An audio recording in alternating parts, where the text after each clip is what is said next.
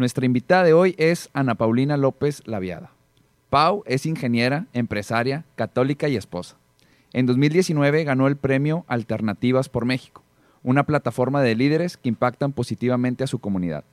Actualmente es miembro y consejera de la Cámara Nacional de la Industria de la Transformación, así como subdirectora general de Polpusa, una empresa afiliada a His Way at Work. Sin más que agregar, te dejamos con el episodio. El podcast católico en donde no encontrarás el típico contenido de evangelización. Aquí, Horacio Torres y yo, Hernando de María, tenemos conversaciones sin filtro con los testigos del Evangelio que están definiendo el rumbo de la iglesia. Laicos, sacerdotes y religiosos que se salieron de su zona de confort para hacer lo que Jesús les pedía. Esto es Testigos. Pau, muchísimas gracias. Estoy muy contento porque eres la primera empresaria eh, que tenemos en el programa. Entonces, eh, es un gusto enorme tenerte por acá. Digo, no es como que hayamos tenido muchos empresarios. pero es la primera. Pero eres la primera mujer empresaria. Muchas gracias por la invitación. Y aparte súper joven, ¿no? O sea, porque ah, es, bueno, Roberto Rico también está joven. Saludos a Roberto. No, Saludos a buen Robert. Bueno, Pau, aquí entramos muy, muy directo. Este, luego, luego nos arrancamos. Y sabemos que pues ahorita, como lo mencionamos cuando te presentamos, estás en esta empresa, ¿no? En Polpusa, que sabemos que viene, pues es parte de una empresa familiar, un legado que ha empezado, este, si no mal recuerdo, desde tu abuelo, ¿no? Si no mal recuerdo, desde tu abuelo. A ver, eres una mujer muy preparada, ¿no? Muy preparada. Esta maestría en desarrollo organizacional, sé que has estado con Toyota aprendiendo sobre Lean Manufacturing y ahí fue donde dije, ok, nos vamos a entender muy bien porque mira, de Inge a Inge, ya entonces nos vamos a Somos entender, colegas. sí, nos vamos a entender más que bien. Pero mira, todo esto a lo que quiero llegar es que suena a que eres alguien muy consciente del camino que ha decidido tomar. O sea, eso fue algo que a, que a mí me llamó mucho la atención, que no es como, ah, Pau está en la empresa familiar porque era lo que le tocaba, que es lo que muchas veces sucede, ¿no? Que pasa también que muchas veces, ah, soy médico porque mi papá era médico, porque mi abuelito era médico, porque, ¿sabes? Y eso se nota muchas veces en la carrera de la persona. O sea, por eso a mí me llamó la atención ver que tienes tanta preparación, porque se nota que eres alguien que escogió muy consciente su camino. Entonces, quiero que empecemos por ahí. ¿En qué momento te das cuenta que ese es el camino que querías tomar? Porque no es un camino fácil. O sea, por más avanzados que estemos y demás, el camino de la ingeniería y, y de ser empresaria sigue siendo un camino algo difícil para las mujeres, ¿no? Que, se, que vamos avanzando, Totalmente. sí, pero ¿en qué momento te das cuenta que es por ahí por donde querías ir? La verdad es que no, siento que no fue como un momento en específico. Desde que soy chica siempre estuve involucrada los sábados, me encantaba que mi papá me llevara a trabajar con él, eh, los domingos de repente, porque la fábrica trabaja 24/7, ¿no? Y de repente había que ir un momento y yo le suplicaba a mi papá que me lleve con él y me la, y me la pasaba siempre muy bien. Entonces siento que es algo con lo que crecí y que siempre me gustó. Entonces cuando yo estaba en segundo de prepa, normalmente es el año en el que te hacen toda esta asesoría vocacional y te ayudan a decir qué vas a hacer, pero yo ese año me fui a estudiar al extranjero. Entonces yo regreso a mis 18 años más o menos y le digo a mi papá, no tengo idea de qué tengo que estudiar, pero lo único que tengo clarísimo es que me encantan las matemáticas, química, todo esto, y además quiero trabajar contigo. Entonces, ¿cuál es la, la carrera más apropiada para poder pues tener un buen desempeño en el negocio de la familia? Porque me gusta mucho y lo único que tengo claro es que sí quiero estar allá. Y mi papá literal me dijo, pues yo creo que ingeniería industrial te ayudaría un montón. Ese día en la tarde fui y me inscribí en ingeniería industrial sin saber ni siquiera de qué se trataba. Sin ver el plan y de la estudios. Verdad es que siempre, literal, y siempre fui súper nerd, o sea, a mí siempre me ha gustado estudiar, entonces disfruté muchísimo la carrera y siempre me gustaban los números, siempre desde pequeña iba a las Olimpiadas de Matemáticas, a proyectos de química, entonces me encantaba, así que disfruté mucho la carrera, pero sí, no fue así como un momento de inspiración, sino que pues las cosas se fueron dando y lo único que siempre tuve claro es que me encantaba la empresa y la familia y pues me aferré a eso, ¿no? Oye, ahorita nos decías, bueno, me gustan las, la química, matemáticas, ciertas este, pues, materias en particular, pero de alguna u otra forma Dios siempre nos va mandando como señales, signos.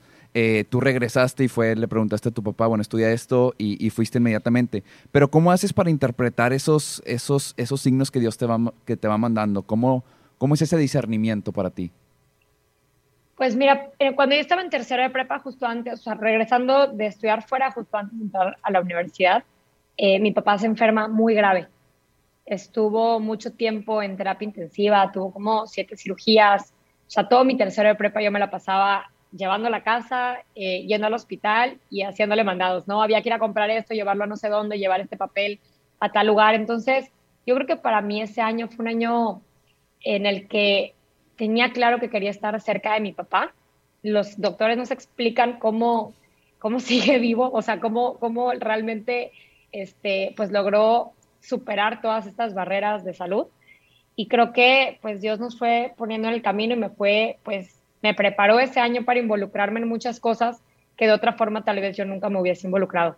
Entonces, eh, la verdad yo siempre he creído en las diosidencias, o sea, nada es coincidencia, todo Dios lo permite por algo. Y, y pues nada, o sea, yo creo que ese año fue un año eh, de forma espiritual muy importante para la familia y para mí, para entender, porque yo estaba lista para irme a estudiar a la Universidad para México y estaba lista para agarrar un camino totalmente diferente. Yo quería estudiar eh, en Georgia Tech, de hecho ya había empezado mi solicitud, ya había hecho los SATs, estaba en caliente, ya había ido a conocer la universidad y cuando mi papá se pone más grave fue que dije, no, yo me quedo, yo hago la, la carrera aquí y creo que esa fue, pues, pues sí, o sea, una, una diosciencia, una señal de Dios. A ver, Pau, pero ¿cómo lo, cómo lo enfrentas? Y, y lo que quiero aquí es, ¿cómo hace alguien para, porque, era, o sea, estudiar en Georgia Tech, sí, o sea, es una gran, gran, gran oportunidad, sí. ¿sabes? Entonces, oye, a ver, tenías oportunidad y la tengo que dejar. Y aparte la tengo que dejar porque alguien a quien amo está muy mal, ¿no? Tú, yo tengo entendido, por lo que te he escuchado, pues vienes de una familia de fe, o sea, tu mamá de sí. manera especial también dice, ah, te escuché decir que tu mamá es una mujer de mucha fe, que, las, que les transmitió esa fe, tú en, en ciertos momentos sí. de tu vida, misa diaria, etcétera, ¿no? ¿Cómo, cómo, ¿Cómo es ese momento para Pau de que en vez de decir, a ver, pero qué te, no, de voltear al cielo y decir, pero qué te pasa, o sea, a ver, ya me iba a, a Georgia Tech, mi papá se enferma, o sea, estamos aquí cerca, ¿por qué nos permites esto? ¿Qué te pasa? No, o sea, hubiera sido 100% legítimo que, que te molestaras. Entonces, sí. ¿Cómo enfrentaste ese momento, esa situación complicada que ahora sí que te movió tus planes? Que claro, ahorita ves en retrospectiva y dices, claro, o sea, era plan de Dios, ¿no? De cierta sí, forma, totalmente. todo embona y todo conviene para el bien de los que aman al Señor. Pero ¿cómo enfrentas esos momentos de dificultades, de contrariedades, en donde parece ser que, que incluso Dios, de cierta forma, entre comillas, vamos a decirlo así, está en tu contra, uh -huh. ¿no? De tus planes. Sí. La verdad es que creo que fueron dos cosas importantes. La primera fue mi director espiritual eh, yo desde, desde que tenía, desde que estaba en ESID, o sea, desde secundaria, yo tenía director o director espiritual y siento que tener una persona con quien desahogarte es muy importante porque si yo en algún momento agarraba una actitud como de por qué, por qué, por qué, siempre me ayudaba a entender que tenía que confiar en Dios. O sea, el, el no alejarme de mi director espiritual para mí fue algo sumamente importante y también mi mamá. O sea, yo me acuerdo que habían días que yo le gritaba a mi mamá así de, pero, pero ¿cómo no te estresas? ¿Por qué no lloras? ¿Por qué, ¿Por qué no lo estás sufriendo? Mi papá está en terapia intensiva, o sea, ¿cómo? ¿Cómo? Y mi mamá súper tranquila, así, con un temple me decía, porque yo confío en Dios, y si Dios se lo quiere llevar, pues va a ser su voluntad, y si Dios quiere que se quede con nosotros, también va a ser su voluntad, yo no puedo hacer más que ponerlo en manos de Él. Y siempre me lo decía, o sea, yo, yo soy súper súper chispa, o sea, yo me molesto en dos segundos, me contento en dos segundos, lloro, o sea, soy muy apasionada en todo, ¿no? Entonces, mi mamá siempre con un temple y ella me ayudó un montón. O sea, la verdad es que entre mi director espiritual y mi mamá fue que no me salí del huacal porque, porque siempre encontraba motivos para no hacerlo. O sea, siempre había alguien cerca de mí y por eso yo siempre insisto que hay que tener una red de apoyo cercana que, que, que, que realmente nos alimente el espíritu porque pues si te rodeas de gente pesimista, negativa, alejada de Dios, pues seguro me hubiese peleado con Dios y, y hubiese claro. creído que, que, por qué no. Pero en la medida que te, que te conservas con personas que te pueden eh, asesorar o, o encaminar, recordarte que Dios te ama, que realmente hay que confiar en su voluntad, que lo que Él quiera va a estar bien y no hay cruz que uno no pueda cargar. O sea, cuando, cuando uno entiende esto y lo procesa como que, ok, tengo que confiar en Dios, pues Diosito, sí estoy alterada, pero haz tu voluntad, ¿no? Y algo que a mí me marcó mucho desde mi niñez es Dios nunca te va a dar una cruz más pesada de la que puedes cargar. Eso para mí es así, regla de oro. Siempre que hay algo que me cuesta mucho, que le sufro, que digo, pero cómo, o sea, que me llena de impotencia, es Dios no te va a dar una cruz que no puedas cargar. Y si hay momentos en el trayecto que estás muy cansada, pide la ayuda para cargarla. Y si hay momentos en los que pues, te estás yendo corriendo, pues te vas corriendo, ¿no? O sea, pero, pero esa cruz nunca te va a aplastar porque nunca va a ser más pesada la que puedes cargar. Entonces, a mí esa frase es sí algo que siempre me ha regido en la forma que llevo los problemas en mi vida. Oye, así cuando estás ahí en, en Polpusa, ¿no? Vamos, se paró la línea de producción y tenemos retraso de tres semanas y, señor, así, sé que no hay cruz que no pueda cargar. Literal, no, pero, ¿sabes? Siempre van a haber problemas. Pero cuando uno te lo, o sea, a mí me pasa cada cosa, o sea, a todo nuestro equipo nos pasa cada cosa que yo digo, de verdad hay que ponerle manos de Dios. Y cuando de repente tenemos una reclamación, no somos perfectos, ¿no? O sea, podemos cometer errores como empresa, siempre vamos a tener problemas, a veces más graves, a veces, a veces menos graves, pero siempre al final es ponerlo en manos de Dios y, y pues atenderlo. O sea, ¿qué, ¿qué, está en mis manos para solucionar? Y lo soluciono. Y lo que no está en mis manos, pues tampoco eh, me, me, la puedo vivir enojada con todo el mundo, ¿no? Entonces, por eso estamos en His Way at Work también. O sea, que todo el equipo traiga este chip es muy importante. Ahorita, vamos, ahorita quiero que hablemos de, de cositas de, de, His Way at Work. Pero antes uh -huh. de, de, que se enfríe el tema, yo quisiera regresar a esto de, de, cómo, de cómo fuiste tú encontrando tu camino, ¿no? Y sé que conforme ha ido avanzando el tiempo, pues sigues, sigues en este como discernimiento de poder como que estar en, encontrando por dónde es, ¿no? Como que por dónde es. Entonces, es algo de todos los días. Si alguien ahorita te está escuchando y dice, a ver, yo estoy en un, ahorita, eh, en una crisis en, vocacional en mi carrera, ¿no? O no sé qué, qué, decisiones debo de tomar, no sé cuál es el camino. ¿Qué, ¿Qué consejos o qué recomendaciones le darías a alguien que en este momento se puede estar sintiendo perdido para encontrar su camino? La primera, que todo en la vida tiene solución. O sea, hay veces que creemos que una decisión es de vida o muerte y que no nos podemos equivocar y entonces eso ejerce mucha presión en uno y nos confundimos aún más. Entonces lo primero es, hay que relajarnos un poquito y decir, todo en esta vida tiene solución y si me equivoqué de profesión, me equivoqué de carrera, siempre estamos a tiempo para hacer algo al respecto. Esto yo creo que ya nos quita un peso, ¿no? Porque cuando traemos mucha presión, eh, empezamos a pensar en todo lo que está a nuestro alrededor y no lo que nosotros queremos y nosotros nos gusta. Yo soy muy de procesos, o sea, así flechitas y diagramas. Entonces, cuando no estoy segura de algo, yo pros, cons, ¿qué me gusta? O sea, soy de procesos. Y hay un montón de herramientas online que te ayudan a discernir y a, y a identificar por dónde irte cuando de verdad uno tiene la duda. Entonces, hay veces que lo traemos natural. O sea, cosas tan tontas, yo de repente o sea, se van a reír, pero con cosas súper tontas que me dice mi esposo, ¿dónde quieres ir a, a, cenar? Y no sé, o sea, se me puede antojar todo. Entonces, estoy entre dos lugares y le digo, a ver, ponle un número a cada cosa y pregúntame. Y si me decepciono con la primera, quiere decir que quería ir a la otra. Y si no, quiere decir que está bien. O sea, realmente yo, yo soy así, o sea, mi, mi, mi día a día tiene este ritmo de, de, a veces, de toma de decisión y muchas decisiones no las tomo yo sola.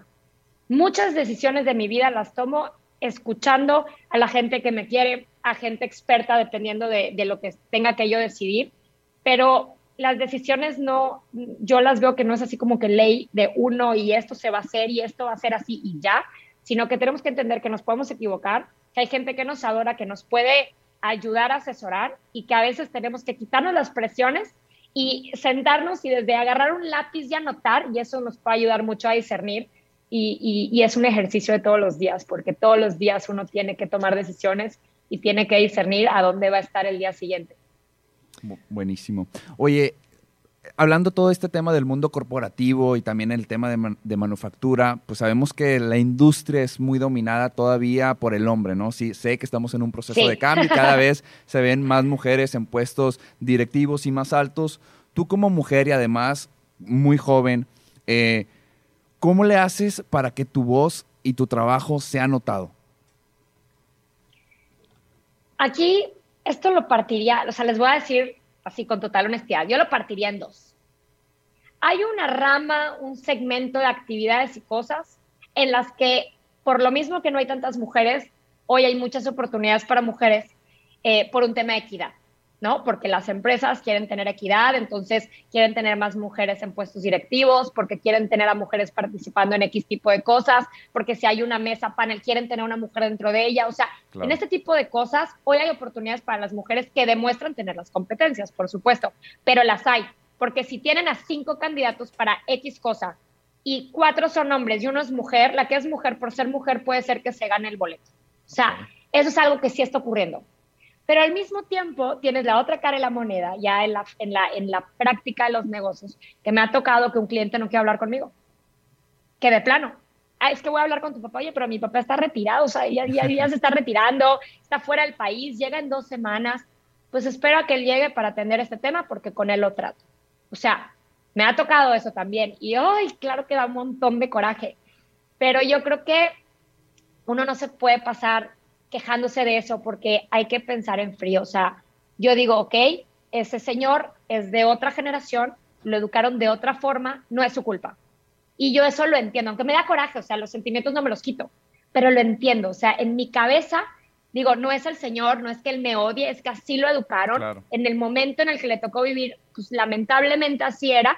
Y hoy a mí me toca entonces, con mucha educación, claro que sí, con mucho gusto, le mandas la información, si él se convence, lo ve conmigo, si no, pues esperará a mi papá y, uno avanza. No nos podemos quedar estancados en, esos, en esas situaciones. Entonces, para mí es, yo me he formado mucho. Si, si me estoy quedando un poquito gran, que soy super nerd y que siempre estoy estudiando algo. Y para mí la formación y la vinculación, o sea, el poder platicar con personas mayores, escuchar otros gremios, otros sectores, para mí eso me nutre. Y entonces el, demostrar con mi trabajo, con mis resultados, que soy capaz, a pesar de ser mujer, a pesar de tener que llevar una casa, a pesar de que me, me preocupo porque voy a tener hijos, o sea, a pesar de todo esto, el demostrar que uno tiene las competencias, la responsabilidad, la disciplina y las ganas, yo creo que eso va haciendo a un lado muchos estigmas. Entonces, yo creo que me, el lugar que me he ganado, donde me lo haya yo ganado, ha sido a base de mucho esfuerzo, y de, y de siempre enfocarme en los resultados y no quedarme estancada en los sentimientos. A ver, Pau, y vamos a hacer doble clic en un tema que a lo mejor es medio eh, controversial y escabroso, ¿no? Ese tema de las cuotas de género. ¿Qué opinas? ¿Qué piensas de las cuotas de género? Tú como, y te pregunto porque pues uno como hombre puede decir muchas cosas, pero yo quiero saber la opinión de una mujer como tú, ¿no? Joven, sabe lo que está sucediendo actualmente, pero también tienes pues, un gran, un gran background, ¿no? O sea, a pesar de que eres joven, o sea, ya tienes esta maestría en desarrollo organizacional, ingeniera, súper especializada en lean manufacturing, más un montón de otras cosas que tienes que mejor que se metan a tu perfil de LinkedIn, ¿no? Para verlo. Este, pero ¿qué piensas tú de las cuotas de género? Para mí, justo es un tema complicado, porque yo siempre he pensado que las personas tienen que estar donde están por las competencias que tienen. Es decir, si una persona va a ocupar un puesto directivo, no es por su género, sino es por si tiene o no las competencias para dar los resultados y ejercer ese puesto. Porque sobre todo los puestos públicos, por ejemplo, los puestos directivos, conllevan una gran responsabilidad, porque las decisiones que se toman en estos puestos afectan muchas vidas. Entonces, siempre tenemos que cuidar que las personas que ocupan estos puestos sean personas que sí tengan las competencias independientemente del género. Pero también es verdad que en muchos casos, en, muchos, en muchas instituciones, eh, todavía puede haber pues un poco de preferencia hacia el hombre, ¿no? Por la duda de chispas, es que la mujer luego si se embaraza me va a pedir un montón de permisos y luego su maternidad me va a dejar esto colgado tres meses y entonces es, complicado, ¿no? Eh, no creo eh, entre un hombre y una mujer solo por ser mujer tenga que ocupar el puesto, sino que creo que tiene que haber eh, una competencia eh, fiel y transparente entre quién tiene las competencias independientemente del resto de las cosas. Entonces, yo creo que las cuotas de género nacen con un objetivo bueno, o sea, con, con realmente querer darle oportunidad a las mujeres, pero hoy por hoy que el tema de equidad está súper sonado, que el tema de inclusión está súper sonado, yo creo que ya no es necesario eh, tener que decir 50-50, sino que ahorita tenemos que enfocarnos a ver quién tiene las competencias y, eso sí es muy importante, generar eh, ecosistemas en los que las mujeres puedan crecer profesionalmente. Y no me refiero a que ya que tengo las competencias, denme el puesto, sino las mujeres que son mamás, eh, tal vez que tuvieron un embarazo cuando eran jóvenes, estas mujeres sí tienen que tener apoyo para poderse formar y eventualmente poder ocupar estos puestos. Y apoyo me refiero desde, desde poder tener guarderías, eh, desde poder tener el apoyo en casa, ¿no? De que el, esposo, los papás, eh, los hijos apoyen a la mujer en salir adelante. Entonces, esto es un poco cultural, pero más allá de hablar de cuotas de género, yo creo que tenemos que hablar de igualdad de oportunidades desde el inicio de la formación de una persona. No, incluso desde, o sea, esto que decías, por ejemplo, de, de las mujeres profesionistas cuando son mamás, o sea, ¿por qué no también darle más, más permiso de, por paternidad, ¿no? Incrementar el permiso por paternidad, porque, oye, el hijo no es nada más de la mamá, o sea, es de, también del papá. Fíjate que ese tema últimamente le está dando muchas vueltas. Muchas amigas mías se están embarazando ahorita. Ya estoy en la edad que todo el mundo se empieza a embarazar y todas las pláticas son de enfermeras y guarderías, etcétera. Eh, y le he dado muchas vueltas porque, claro, yo tengo un montón de colaboradores y nosotros damos este tipo de permisos. Y a veces me dicen, no, pero oye, es que si a la mujer le dan un montón porque al hombre no. Pero bueno, es que la mujer sí sufre un cambio físico. Claro. O sea, sí hay todo un tema físico que se tiene que atender que el hombre no lo sufre. O sea, el hombre está súper emocionado y contento y, qué bueno que sea un papá amoroso, pero la mujer, o sea, tiene todo un proceso hormonal eh, de, heridas, eh, este, o sea, todo un proceso físico, la leche, o sea, que realmente es muy pesado y complicado. Digo, no he pasado por eso, pero he visto a gente, a mujeres muy, muy fregonas y muy cerca de mí pasarlo y, y sí entiendo por qué la mujer necesita esto. Y aunque estaría muy fregón que a los hombres les, podamos dar más días para que gocen a sus hijos, pero pues nunca va a ser igual porque no, no, no son, o sea, deberían de tener igualdad de oportunidades, pero no son iguales. Y eso hay que entenderlo. Yo lo que, lo que le he pensado es, no, no, tanto es por el hijo, sino por la esposa, ¿sabes? O sea, por ejemplo, sí. algo que yo he hecho es que cuando mi esposa se alivia, yo pido vacaciones. ¿Por qué? No, por, no para estar con mi hijo, sino para estar con mi esposa, ¿no? Porque ahí es donde está mi misión, ¿no? Ahí es donde está mi vocación, con mi esposa. Entonces, es donde digo, como que también nos falta a veces pensar como que ese ladito de decir, a ver, es que no es, no es que el hombre vaya para solamente disfrutar al hijo, sino a servir a la esposa, a servir a su esposa. Pero está, es, es, un tema interesante, pero ya para no detenernos ahí, sí lo es. yo creo que, sigamos. No, no te preocupes, pero al final yo creo que, eh, yo creo que ambos, eh, o, sea, o sea, creo que estás en lo correcto, ¿no? En, ese sentido de que el hombre igual, pues, debe ayudar, tiene que ser un apoyo o, debe ser un apoyo para la esposa, sobre todo en este tiempo de convalescencia, pero, pero sí es un tema complicado, ¿no? Porque... implica muchas cosas alrededor, pero ya más adelante podemos ir platicando de él. Correcto. Eh, oye, a ver, vamos a regresarnos a cuando estábamos hablando de, antes de meternos a lo de las cuotas de género y ese tipo de, cosas. Aquí nos escuchan muchas chicas profesionistas, ¿no? Profesionistas. Y, antes de hacerte la pregunta, yo nada más quiero, quiero poner aquí un poquito de contexto de por qué hago este, quiero hacerte esta pregunta a ti. Esta es una pregunta que me hubiera gustado podérsela hacer a una compañera de trabajo que tuve, y a, una que fue no, no mi jefa, sino incluso mi mentora, este, la, yo creo que la más importante que he tenido en mi vida profesional, una mujer, ingeniera, ¿no? Que yo veía cómo le costaba a ella, porque detrás de, ahora, bueno, vamos a decir, ahora sí que rumores de pasillo de producción o de esas cosas que suceden dentro de, de los trabajos, yo escuchaba a muchos hombres decir, no, sí, subió por, ya sabes, ¿no? X, X Y, Z o por... Y, yo era, no, o sea, realmente es una mujer capaz que yo, o sea, me asombraba muchísimo su inteligencia. O sea, yo me considero una persona que, que sabe pensar o que está en este proceso de saber pensar, pero ella me llevaba años luz, ¿no? Y a mí me maravillaba. Entonces, me hubiera gustado hacerle esa pregunta, pero Bendito Dios, hoy te tenemos aquí enfrente que creo que tienes un perfil muy similar y de hecho, fíjate que me la recuerdas porque ella era así, o sea, como muy enérgica y teníamos juntas y sí, y esto y, y también manoteaba y así, ¿no? Este, como, como ese perfil de, de, de, mujer ingeniera. Entonces, una mujer, sea ingeniera o no sea ingeniera, sea lo que sea, que se quiere abrir paso como profesionista, ¿cuáles serían tres tips que le pudieras dar a una mujer profesionista? Y vamos a ser más específicos. A una mujer profesionista católica que nos está escuchando en este momento y que diga, quiero abrirme paso, quiero caminar en el camino este, profesional, ¿qué puedo hacer? ¿Cuáles serían tres tips que, que pudieras darle? La primera, mucha disciplina. No perder de vista el alcance de resultados, los sacrificios que conlleva, la disciplina implica que no siempre eh, me van a motivar, yo me tengo que motivar a mí mismo, eh, yo tengo que saber por qué estoy luchando, o sea, todo esto que conlleva el ser una persona con disciplina para mí. Eh, yo siempre he sido muy disciplinada y exigente conmigo misma y creo que ha sido una pieza clave del poco o mucho éxito que yo, que yo puedo haber tenido.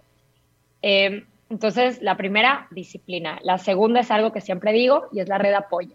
Y con red de apoyo me refiero estar cerca de mi familia, a tener relaciones que de verdad me ayuden a crecer, relaciones que me fortalezcan, tener ya sea a, un director espiritual, a un psicólogo, a alguien con quien yo me pueda descargar mis emociones y que pueda pues retomar eh, mi camino. Entonces yo creo que la red de apoyo es súper importante, ¿no? Porque a veces tienes amigos que, que te incitan a cosas que no, que no te están llevando a donde tú quieres llegar. Entonces hay que ser muy tajantes y, y definir muy bien con quién pasamos tiempo y qué nos, qué nos aporta eso a nuestras vidas. Y la tercera, yo creo que formación.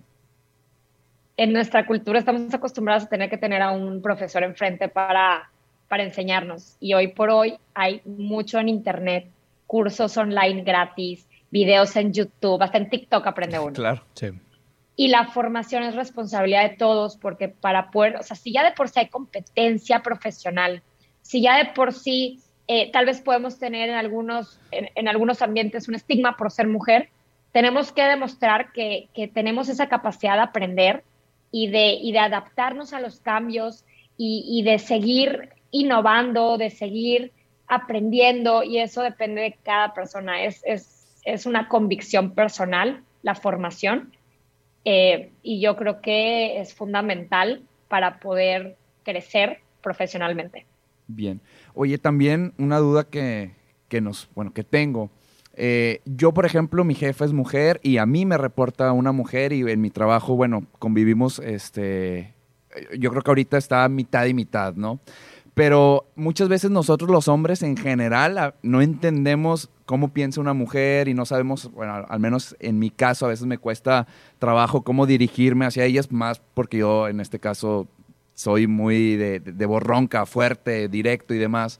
Pero tú en, un, en el puesto en el que estás eh, y en base a tu experiencia, ¿qué ves que los, nosotros los hombres pudiéramos hacer mejor en esta vida profesional? Qué buena pregunta para la parte de entender a las mujeres ni nosotros mismas nos entendemos. Pero en eh, general. ¿Y qué pudiera ser? ¿Qué pudiera ser un hombre?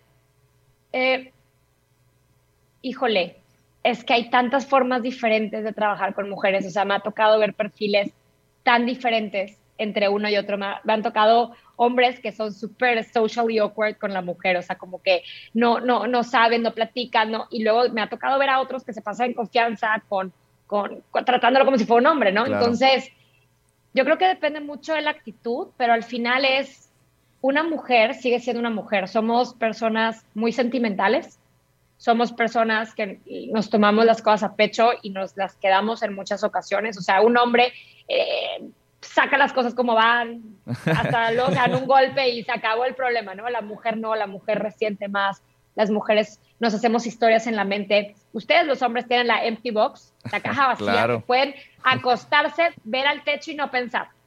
Eso no existe en una mujer. O sea, yo por más que lo he intentado, no se puede, imposible. O sea, mi cabeza está todo el tiempo trabajando, todo el tiempo trabajando. Entonces, muchas veces las mujeres, y a mí me pasa mucho, nos hacemos una historia partiendo de una cosa súper sencilla. Y esto ocurre cuando no le dejamos las cosas en claro. Entonces, siempre ser muy transparentes, muy claros y con mucho respeto, porque a veces, incluso me pasa con mi esposo, es que ¿de dónde sacas eso? Y yo en mi cabeza es que como me dijiste esto, pasé a esto y de esto a esto y de esto a aquello. ¿En qué momento te hiciste esa historia, no? Pero así somos las mujeres. Entonces, yo creo que hablar con mucha honestidad y transparencia, o sea, las cosas con mucha educación, pero siempre muy directas, sin dar eh, una, una, doble intención, un doble sentido, eh, sin permitir que una cosa nos haga pensar otra, ¿no? O sea, eso es súper, súper importante en las relaciones profesionales entre hombres y mujeres y nunca romper esa barrera de respeto, ¿no? Porque, insisto, tal vez un hombre llega y te agarra, ¿no? En la espalda, como, ¿qué onda? No sé qué. Y, un gesto súper X para un hombre, tal vez para una mujer, es como, híjole, ya se hizo otra historia en la cabeza. Entonces, es muy importante siempre cuidar esa línea de respeto, por más que seamos cuates. Cuando estamos en el ámbito profesional hay que tener esa línea de respeto súper clara y mucho, y, hoy sí, mucha educación y respeto entre los dos, ¿no? en ambos sentidos.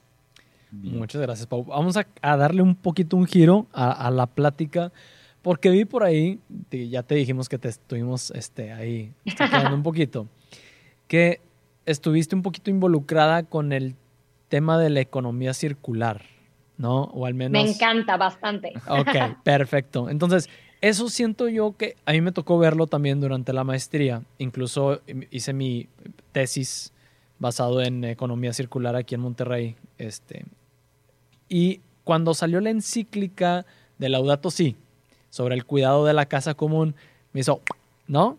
Clic inmediato. Dije, claro, claro. Entonces, bueno, primero quisiera que, que, le explicaras un poquito a la audiencia antes qué es economía circular. ¿no? así, por, así por, favor. Por súper breve.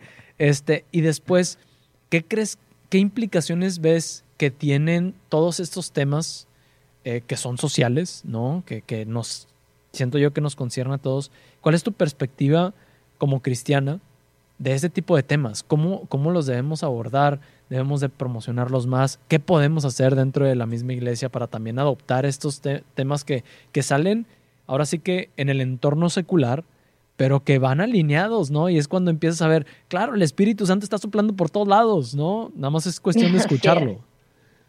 Así es.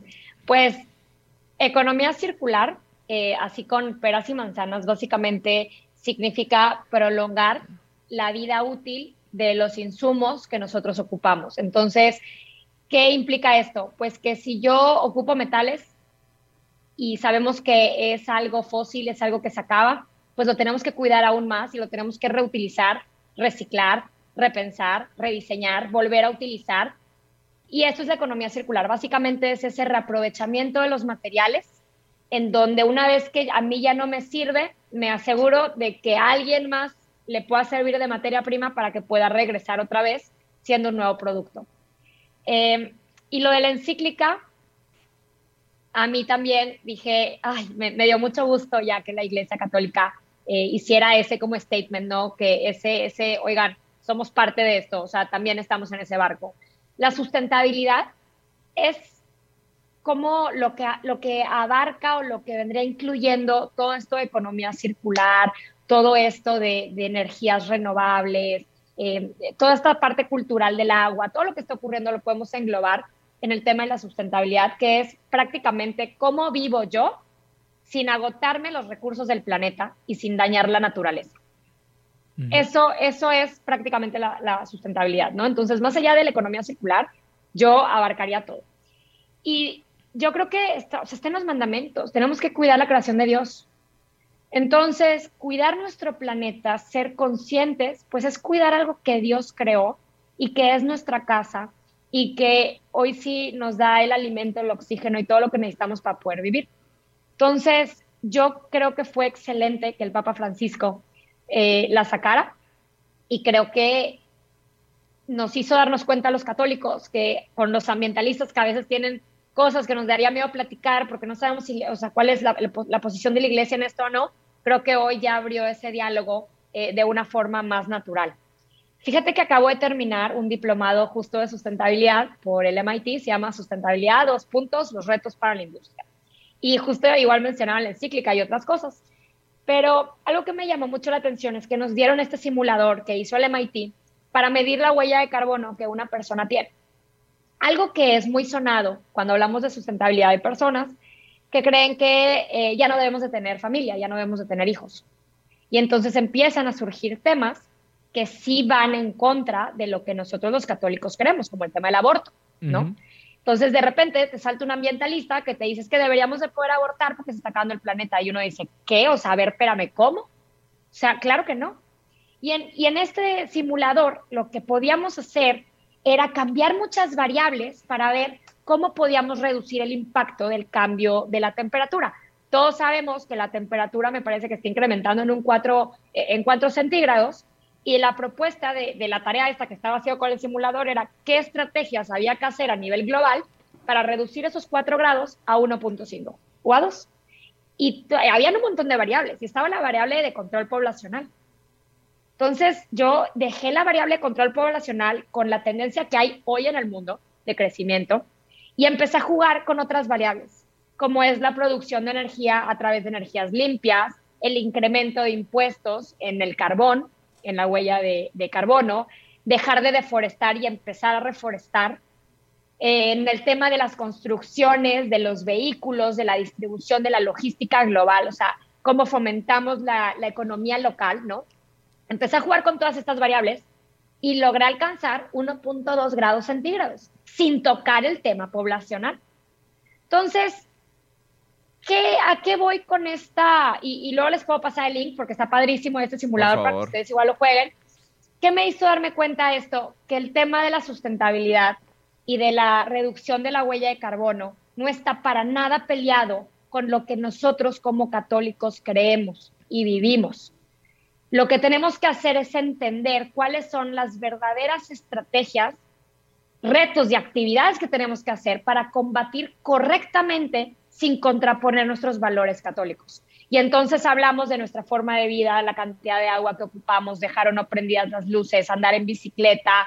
Eh, no es necesario ser veganos, pero sí tal vez aprender a consumir menos carnes rojas y en vez de diario, pues nos damos al gusto tres veces a la semana y dos de pescado y una de pollito. O sea, cómo equilibrar todo esto para ir reduciendo como sociedad poco a poco sin tener, insisto, que contraponer nuestros valores cristianos. Entonces, a mí me encantó la encíclica eh, y creo que eh, todos los católicos tenemos que entender que tenemos que cuidar la creación y que tenemos una responsabilidad por el simple hecho de respirar y exhalar dióxido de carbono, tenemos una responsabilidad con nuestro planeta, tenemos que hacer más allá de nada más tener buenas intenciones y nada de esto debe contraponer nunca nuestros valores como católicos.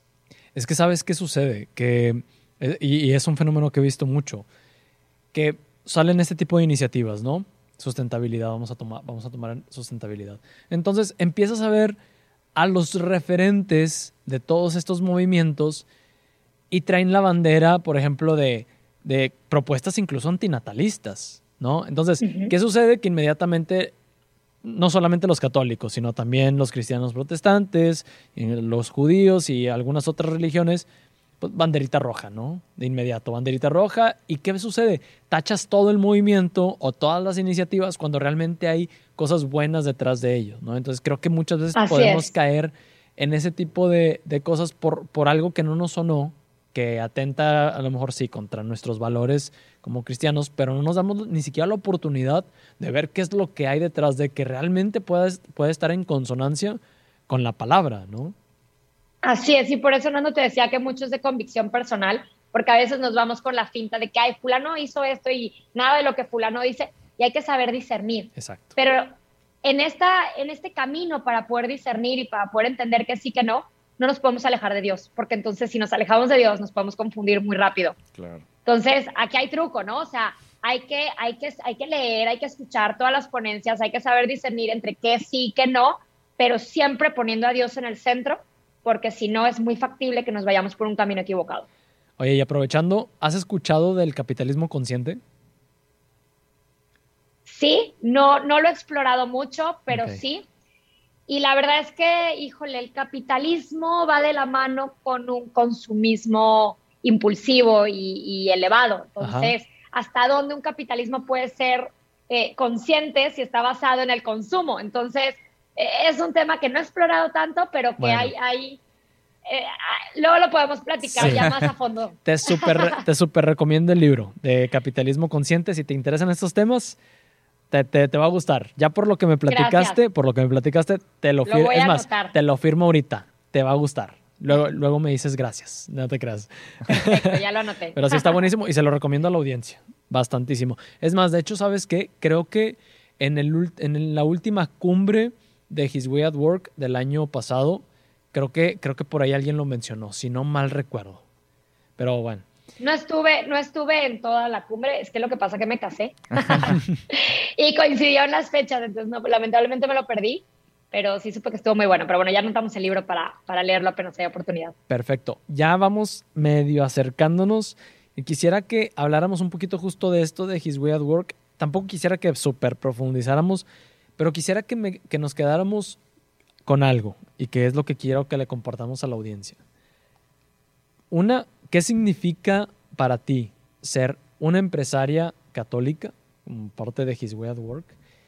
Y dos, ¿qué cosas o cómo has visto, más concreto, cómo una cosa, es más, vamos a dejarlo así súper concreto, una cosa o una experiencia en donde hayas visto a Dios manifestarse en tu empresa. Sea un gran ejemplo, un pequeño ejemplo, pero algo donde dijiste, aquí estuvo Dios y sé que esto es gracias a este camino que le abrimos a través de implementar las metodologías y demás de His Way at Work para hacer presente a Dios en la empresa.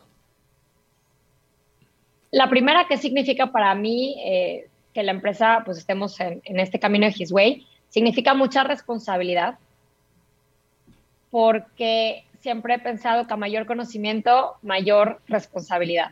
Y cuando empezamos en este camino de His Way, nos tocó redefinir para qué existimos como empresa, qué objetivos queremos alcanzar. Y nos tocó entender muchas cosas que antes tal vez pues, estaba escrito y estaba muy bonito, pero hoy lo entiendo a conciencia. Y en el momento que yo entendí a conciencia el propósito de mi empresa, gracias a His Way, eh, que es trascender en la vida, trabajar con pasión para lograr el bienestar de toda la familia por y su comunidad, cuando entendí nuestro propósito a profundidad, pues este conocimiento implica una gran responsabilidad, porque entonces todos los días tengo que pensar en mis acciones, cómo sumo a este objetivo, a este propósito, ¿no? La razón por la que vivimos. Entonces, eh, yo creo que es esto, mucha responsabilidad en considerar a cada uno de los colaboradores que están con nosotros, considerar de qué forma afecta en lo bueno o en lo malo cada proceso, cada producto, cada lo que sea que tenemos dentro de la empresa. Entonces, pues esa es la parte de His Way. Y la segunda, ya se me olvidó. Un ejemplo. ah, un ejemplo, ya, ya lo recordé. Eh, la verdad es que tengo un montón porque nos viven pasando diosidencias y nos viven pasando cosas increíbles, pero hay una en particular, yo creo, que sí fue así como que efecto dominó. Cuando yo entro a la empresa, pues ya les dije que yo soy así muy de procesos, ¿no? Entonces, en la medida que empecé a crecer dentro de la empresa, me, me fui dando cuenta que muchos colaboradores creían que mi papá era su jefe directo. Y no, o sea, habían gerentes, pero no los reconocían como gerentes. Y luego habían departamentos que no estaban bien consolidados. Entonces, eh, me metí, por eso estudié la maestría de desarrollo organizacional, me metí en la institucionalización de la empresa, en la definición de puestos de trabajo, de departamentos, el organigrama, quién depende, jerarquías, reglamentos, políticas, ¿no? Todo esto. Y cuando empecé a desarrollar en conjunto con mi equipo, con mi papá, con mi familia, con mi tía, con todos, cuando empezamos a desarrollar toda esta parte, me di cuenta que no teníamos un departamento de compras, sino que mi papá era un poquito esclavo y, su asistente de hacer estas gestiones porque no había un equipo dedicado a ello. Entonces, la asistente de mi papá, Lore, que llevaba trabajando más de 20 años eh, directo con mi papá, que era parte de mi familia, o sea, me di cuenta de que todas las compras dependían de ella y si Lore no estaba, se paralizaba. Y yo dije, es que no puede ser así, o sea, necesitamos un departamento de compras, ya somos una empresa grande. Entonces me acuerdo que incluso, así, me acuerdo la fecha porque era el cumpleaños de mi hermana, le dije a mi papá, oye papá, entrevista a un candidato para, para gerente de compras. Pero, para, pero es así como la parte más clave de nuestra empresa es la compra de materias primas, ¿no? Eh, o de lo más clave. Entonces mi papá, no, o sea, fue pleito, así, gritos en la sala de que no, no lo voy a entrevistar, claro que no, y yo, pero es que papá, si no lo haces, yo renuncio, o sea, Y después del pleito lo convencí y lo entrevistó y se quedó pues muy contento, ¿no? Con, con la capacidad de esta persona y dijo, bueno, va, contrátalo. Y empezamos a hacer el departamento de compras, que hoy es una dirección de cadena de suministros. Y entonces empezamos a, pues ya no una persona centralizaba toda esta operación, sino que ya eran varios, un equipo fortalecido. Mike es además cristiano, da conferencias padrísimas y, nos, nutrió mucho, incluso en valores cristianos al equipo. Y de repente un día, hace año y medio más o menos, sí, de repente de la nada me acuerdo, yo estaba en Cancún, fui a ver a una, a una amiga que tuvo a su bebé, y el domingo me escribe mi papá, falleció Lorena. Lorena, ¿cómo? O sea, ¿cómo que falleció? O sea, no tenía nada, estaba intacta. Ese día en la mañana había ido a una marcha del de, Frente Nacional. O sea, ¿cómo? O sea, imposible. Entonces dije yo, no, esto está muy raro. Me regresé enseguida y le dio un infarto fulminante. O sea, durmiendo, de la nada, le dio un infarto y falleció. Y si no hubiésemos caminado todo el año y medio anterior a eso, con la creación del puesto, en la gestión ¿no? de la resistencia al cambio, Lore incluso ya no estaba tan estresada como había estado por, por, por, haber centralizado la operación, disfrutó más a sus hijas. O sea, se dieron un montón de cosas que para mí de verdad dije, wow, o sea, si no hubiésemos hecho todo lo que hicimos en ese momento y Lore se nos hubiera ido, hubiera sido una catástrofe, eh, más allá de la pérdida, una catástrofe en la operación del negocio.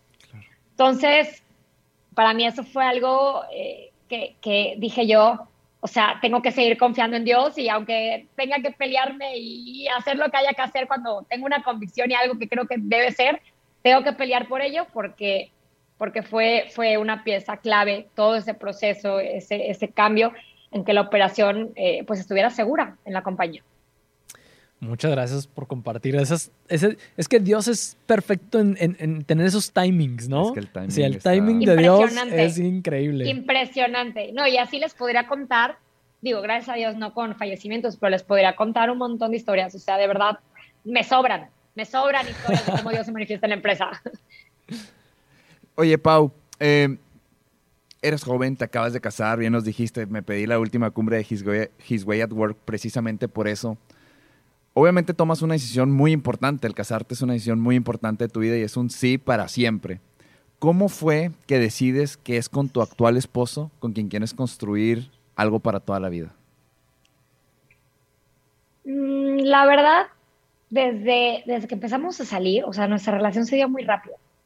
Eh, salimos como cuatro semanas, nos hicimos novios, estuvimos un año de novios, nos casamos, o sea, nos comprometimos y luego como a los dos años nos casamos. Eh, insisto, yo nunca he sido una persona que tengo así como que una epifanía, un momento que algo me cambia, no, o sea, como que lo mío es, eh, las cosas se van dando, ¿no? Y con Carlos, la verdad es que desde el inicio, me acuerdo que una amiga, mi mejor amiga me dijo, oye, y te casarías con él y, o sea, y estábamos en la semana 3 saliendo, o sea, no, no éramos novios todavía. Y yo creo que sí. O sea, fue algo que, fue algo que ni dudé. Eh, y la verdad, porque todo, todo se dio. O sea, em, a él le encanta que, o sea, nos complementamos muy bien. A él le encanta que yo trabaje, me apoya muchísimo en mi trabajo. Yo estoy fuera de mi casa todo el día, me despido en la mañana, lo veo en la noche, viajo un montón de trabajo y, él me apoya, ¿no? Y hemos logrado llevar nuestra relación sin que esto sea pues algo, algo que, nos, nos lo impida. O por ejemplo, él a mí me ayuda muchísimo en, cuidar mi, salud, en el tema de ir a hacer ejercicio. Él es el que la mañana a mí me cuesta un montón despertarme y él ahí está dándole, ¿no? Él, es muy familiar, yo también. En, los valores y en la formación somos eh, pues hoy sí que, que, muy similares. Eh, y yo creo que lo más importante es que los dos nos admiramos el uno al otro. Entonces, el que los dos tengamos admiración es, es algo muy importante y yo creo que pues nunca, nunca hubo duda. O sea, desde el inicio, pues todo se dio, me sentía súper bien, eh, adoraba a su familia, él a la mía, la mía a él, o sea, como que todo se dio y, y pues nada, o sea, la verdad es que no te voy a decir que todo es color rosa, o sea, de repente, claro que nos peleamos, ya les dije que yo soy chispa, me enojo por cualquier tontera. Eh, y él es súper paciente, pero también tiene sus mañas y empezamos a vivir juntos, o sea, la vida no es color rosa, pero insisto, cuando pones a, Dios en el centro, cuando tienes a la familia cerca de ti, eh, cuando, cuando dices las cosas al momento y no, no te guardas sentimientos, sino hoy no nos vamos a dormir hasta no resolver, si nos enojamos, hoy no nos vamos a dormir hasta que lo platiquemos. O sea, este tipo de, de hábitos que a veces son difíciles, a veces como, es que no, me, o sea, no te quiero perdonar porque me dijiste esa tontera, o sea, estoy molesta y me quiero dormir, ¿no? O sea, no siempre es fácil, pero yo creo que eh, cuando, cuando uno entiende la parte trascendental del matrimonio, eh, siempre buscas la forma de arreglarlo porque te la tienes que creer. Mucho de, lo que nos pasa todos los días, las decisiones, es consecuencia de nuestros pensamientos, de nuestra actitud. Y entonces tenemos que trabajar siempre en la mente, fortaleza en la mente, alimentarnos de, pensamientos positivos. Eh, yo creo que todo esto es, es una pieza fundamental para llevar una relación y pues te digo, en mi caso se dio. a, ver, tres consejos así muy puntuales que le darías a alguien que está en ese discernimiento de ¿será la persona o no será la persona? La primera es, ¿tiene los mismos valores que yo? Hay que hablar de temas incómodos. O sea, hay que hablar de los que pasaría. No nos podemos esperar a tener un problema para hablar de esos problemas. Yo me acuerdo cuando estábamos preparándonos, el padre Jacome, que, que fue quien nos casó, él nos acompañó y nos dejaba tareas. Entonces nos decía, a ver, quiero que me escribas cinco cosas que te chocan de Carlos y cinco cosas que te encantan de Carlos. Ok, ya entendiste esas cinco cosas, ¿puedes vivir con ellas? ¿Sí o no? Entonces la primera que yo recomendaría es... Eh, Vayan con el padre Carlos. casi, Les dejo aquí el teléfono. Pero no, o sea, analizar, no nada más, porque en la etapa de enamoramiento todo te gusta, pero hay cosas que hoy puedes tolerar que mañana ya no vas a querer tolerar. Entonces, la primera es, ¿cuáles son las cosas que no te gustan y puedes vivir con esas cosas? O sea, ¿realmente crees que podría ser un problema el día de mañana o puedes ceder en ello? Y si no puedes ceder en ello, ¿le está dispuesto a cambiarlo? Y si está dispuesto a cambiarlo y te lo empieza a demostrar desde hoy, entonces, bueno, lo trabajan como pareja. Pero si no está dispuesto a cambiar esos hábitos, esos pensamientos, esos valores, eso, lo que sea, pues entonces tal vez no es la persona para ti. Esa es una. Eh, la segunda, hablar de cosas incómodas. Hay unas cartas, como, como si fuera un deck de cartas tipo as dos, tres, cuatro, ya sabes, las cartas, pero que tienen eh, eh, preguntas. Entonces, Carlos y yo, antes de casarnos, jugamos estas cartas y todas las noches que él me venía a visitar a casa de mis papás, sacábamos una carta. Y están en Amazon, no me acuerdo el nombre, se los dejo para que lo publiquen en sus redes y luego lo que nos escuchan las investigan. Pero esas cartas literal te preguntan, o sea, te ponen escenarios de qué pasaría si Carlos se queda sin trabajo y está un año desempleado. ¿Qué harían como pareja? Claro. O qué pasaría si pierden un bebé? O qué pasaría si tienen este incómodo? O sea, te ponía muchos qué pasaría, qué pasaría, que te obligaba a analizar esos escenarios con tu pareja. Y entonces, Carlos y yo nos peleamos contestando a veces estas preguntas. Pero entonces entendíamos quién tenía que ceder o no ceder y, y, llegábamos a un acuerdo, ¿no? Entonces, hablar de estas cosas que a veces son incómodas, hay herramientas como estas cartas que nos pueden guiar en, en esto, ¿no? Esa es la segunda. Y yo creo que la tercera, acercarse mucho a Dios y hacerle caso al corazón. O sea, desde ir a misa, el director espiritual, tal vez ir no todos los jueves, pero tal vez un jueves a una hora eucarística, eh, pues rezarle a Dios, estar pendiente, ¿no? De, de cuáles son esas diosidencias que nos van ocurriendo pero siempre con Dios al centro, el corazón abierto. Buenísimo. Perfecto. Oye, pues se nos acaba el tiempo, así que vamos a pasar a la segunda parte, a la parte de las preguntas, concretas. Eh, aquí las preguntas son una tras otra y lo que te vaya viniendo las vas contestando directo. Lista, Pau. Ahí va la primera. El mejor consejo de vida que te han dado. no hay cruz, o sea, Dios nunca te va a dar una cruz más pesada de la que puedes cargar.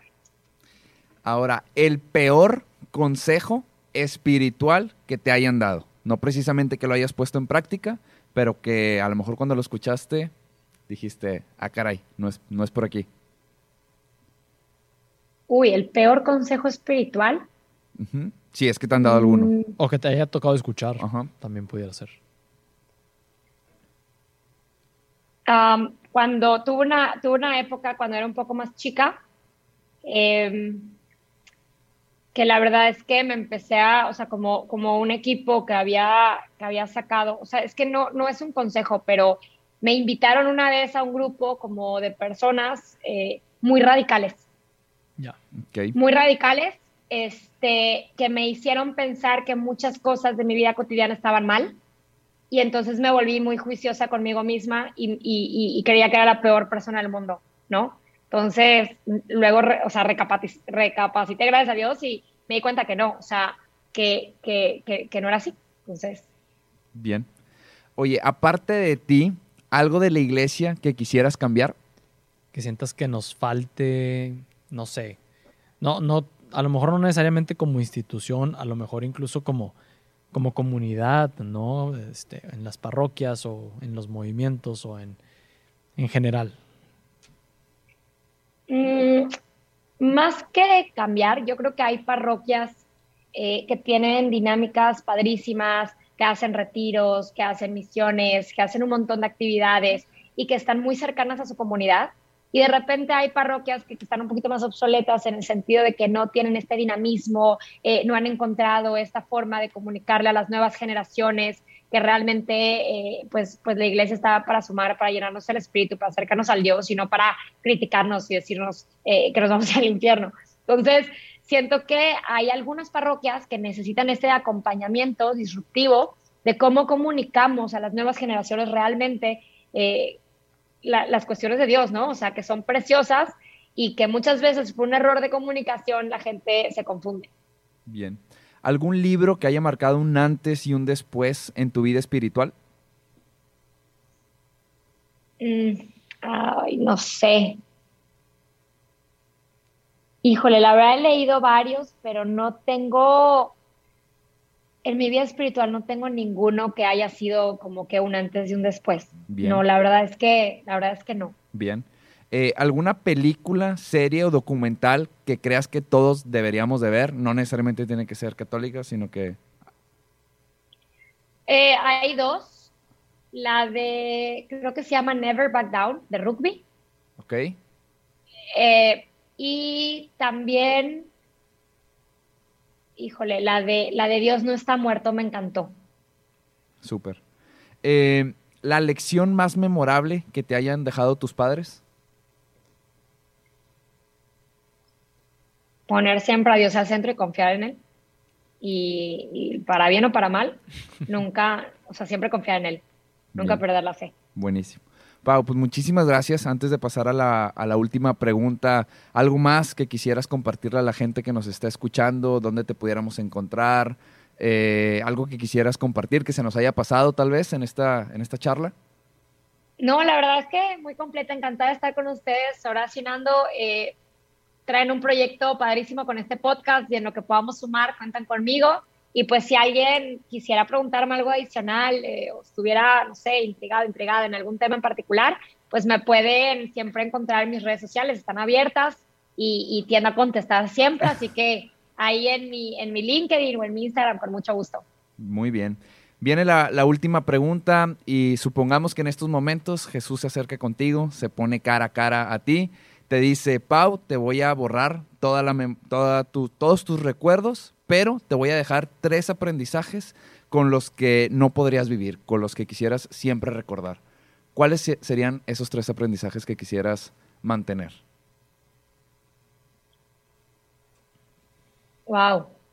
Es que solo tres. Solo, solo tres. Solo tres. Eh, tres aprendizajes.